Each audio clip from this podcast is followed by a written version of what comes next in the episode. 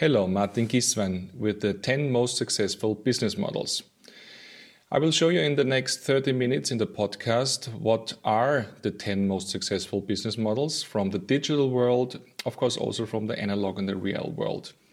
I will also tell you how you can identify which of those business models you're already having in your company or your business and how to add additional ones to make it more profitable, more reliable, more sustainable. Let's uh, dig uh, already now deep into the 10 successful business models, and I'm starting actually with my favorite one. It's the subscription model. Just like you know it from newspapers or from insurances, where you simply get uh, the delivery of the service um, every month or every quarter, and it's a running contract it's great for a business because you only have to deal with the churn, meaning those users that are not joining the offer anymore, that are canceling it actively. And you have to manage those uh, that you want to add new to the subscription model. It's much better, less costly in sales and marketing than a pure transaction model. I used it very much when I was running a classified portal, immobilien.net. And of course, you know it from insurances. You know it. Uh, you you know this model also from the energy supplying side. And of course, when we look at the most recent and modern examples, of course, you have the name Netflix with its monthly payments and a never-ending subscription, or for example, Amazon Prime billed yearly.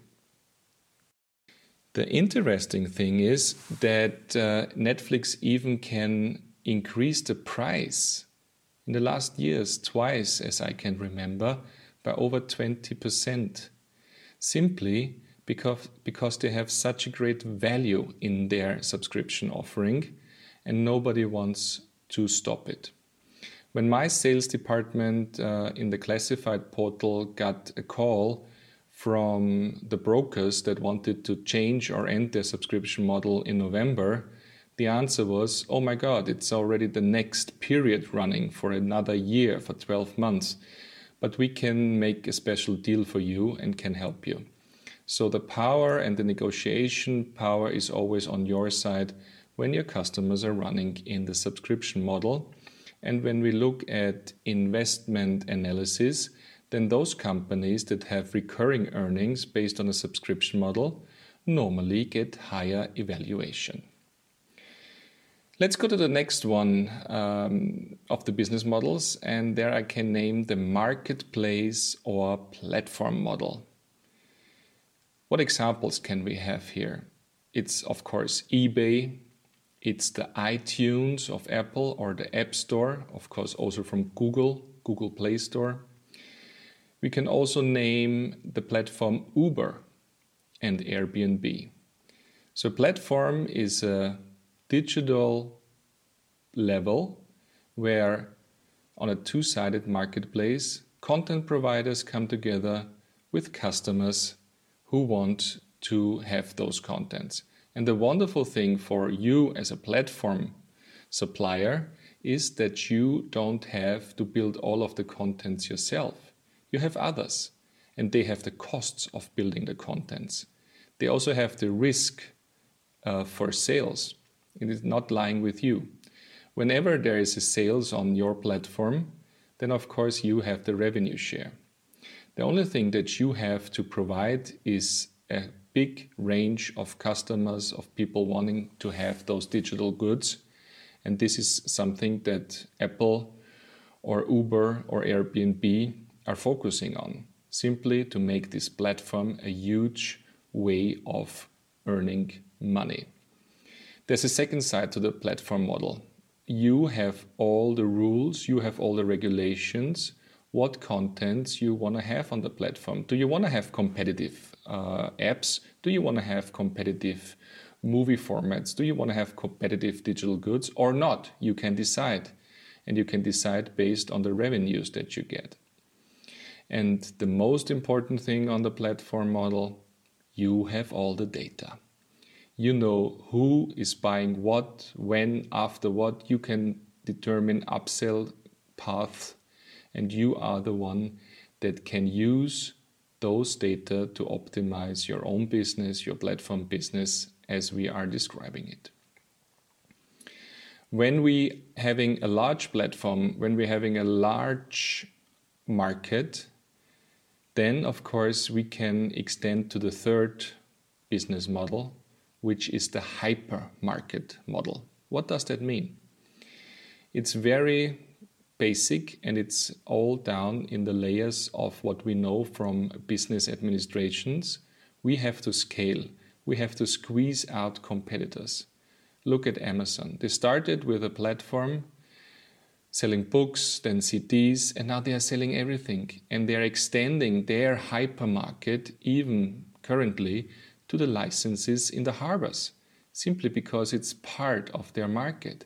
And they're squeezing out all of the other participants of this market simply to be dominant, to have economy of scales, and to be always the first in the mind of the consumer when it comes to purchasing a good.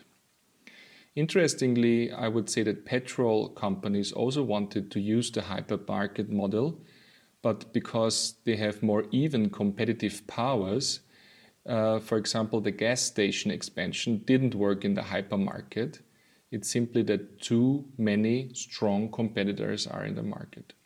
But also, if you're looking at shopping malls, they are working like a hypermarket model. Why should you go to anyone, any store nearby, drive there for a specific good, if you can purchase everything in the mall in the hypermarket model? Let's look at the fourth model, the ecosystem model. The representatives of this model are, of course, Apple and Google. They having so many locations of the value chain, they are earning and they are owning so many points of the value chain that the customers are locked in. Take the iPhone. It's one part of the value chain of Apple in the ecosystem model, but they are also um, they are also owning the platform, the operating system, iOS, and then the platforms that we described earlier.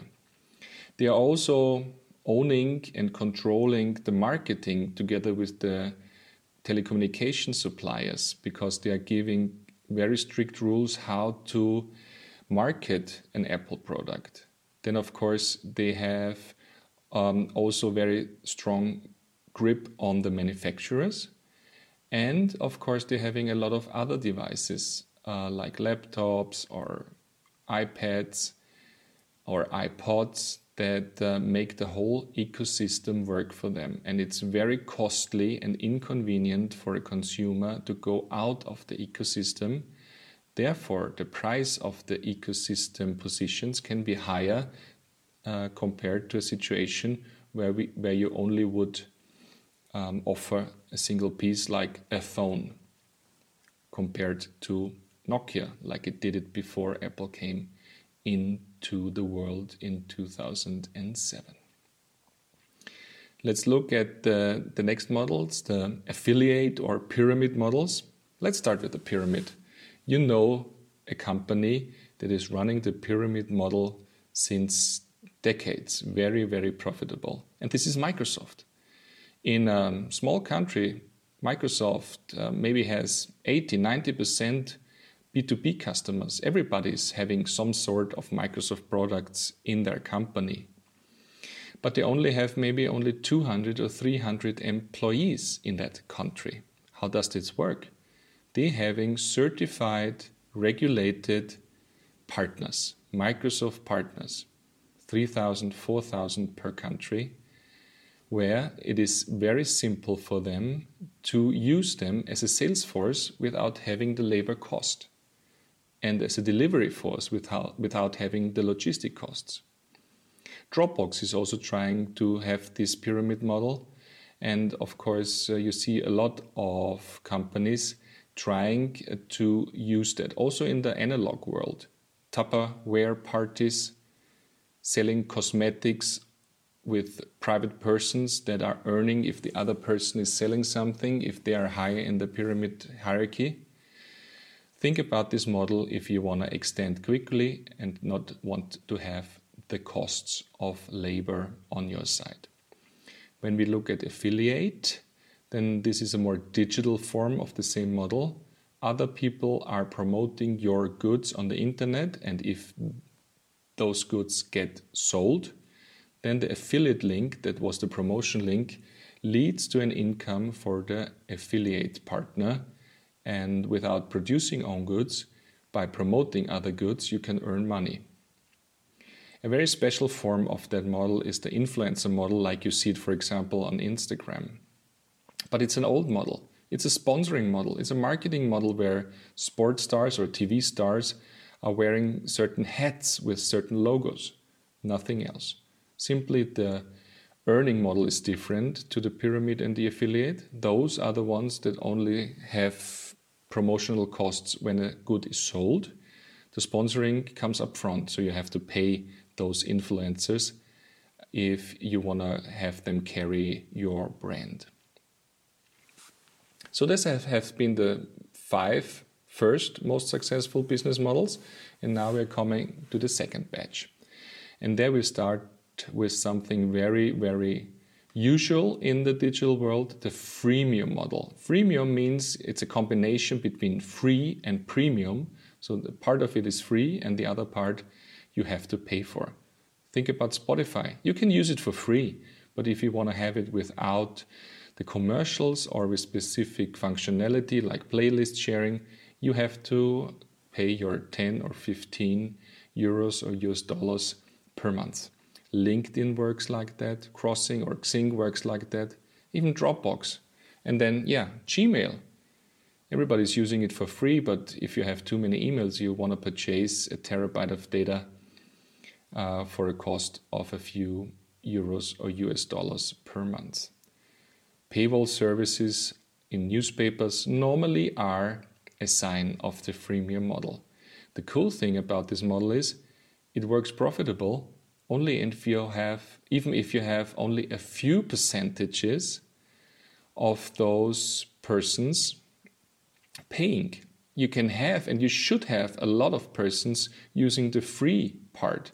LinkedIn wouldn't be so great if they wouldn't have hundreds of millions of free users, simply to make this a large marketplace for specific ones like recruiters or vain persons like me doing the premium, buying the premium simply to have a feature like uh, knowing who has looked on your profile. It's a very clever model and it goes hand in hand with the subscription model as you might already have identified. It's different to the free model. The free model is, for example, Google search or Facebook, or as it was in, in the early days, Angry Birds, the game. It was free. If you are wondering who's paying for that, then you can use the sentence and remember it.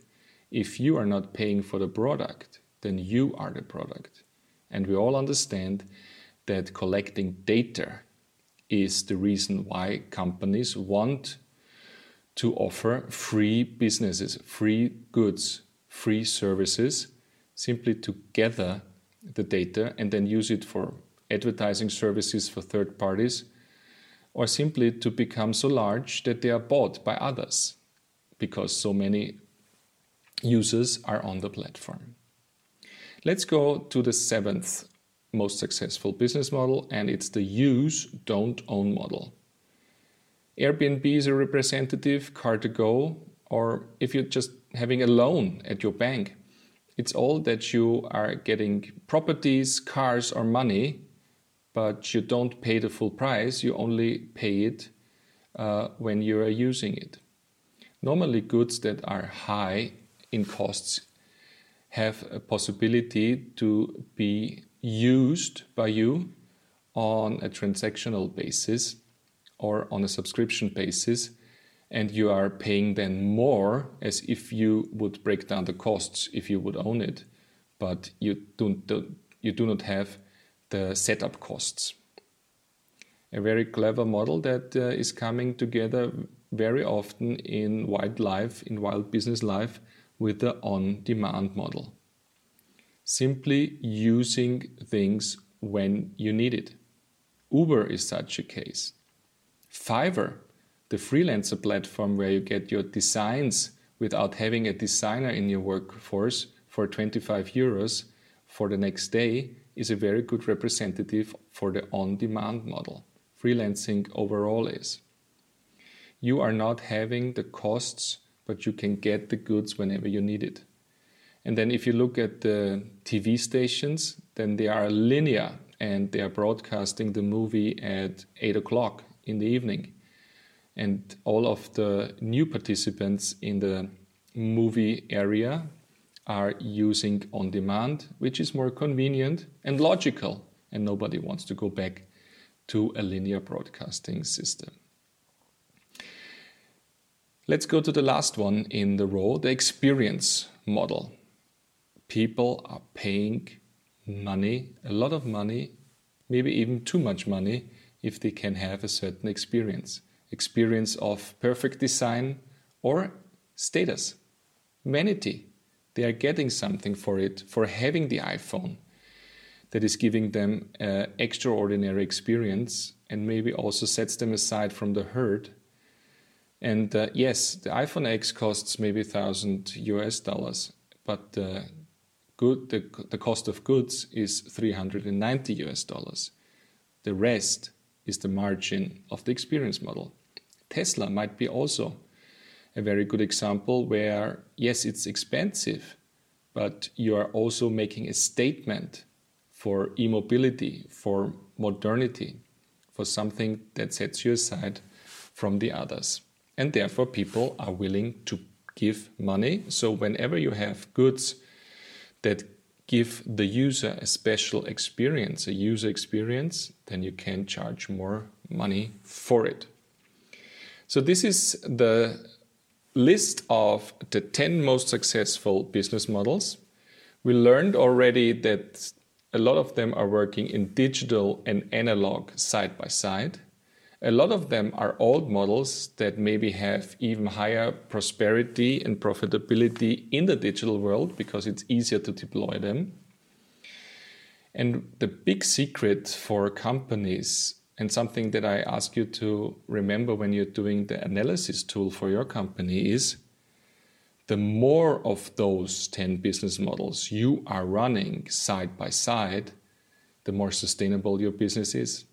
Look at the biggest companies like Amazon or Apple or Facebook or Google or Microsoft, they are not running one of the models. They are running five, six of those models, and this gives them the power. And this is the reason why they are the most valuable companies of this world. Now let's uh, have a look and if you are having the download from my website, you, you will have a PDF with the explanation of all those business models and the examples. And then at the last pages, you will find the analysis tool for your company. There you have the 10 models and beneath them you are seeing some lines where I'm asking you by yourself or together with your team in a workshop to fill out the following three, four questions. What is the model that you're running today? Is the subscription model something that you run today? Where do you run it? How does it work? Does it work good? Does it pay good?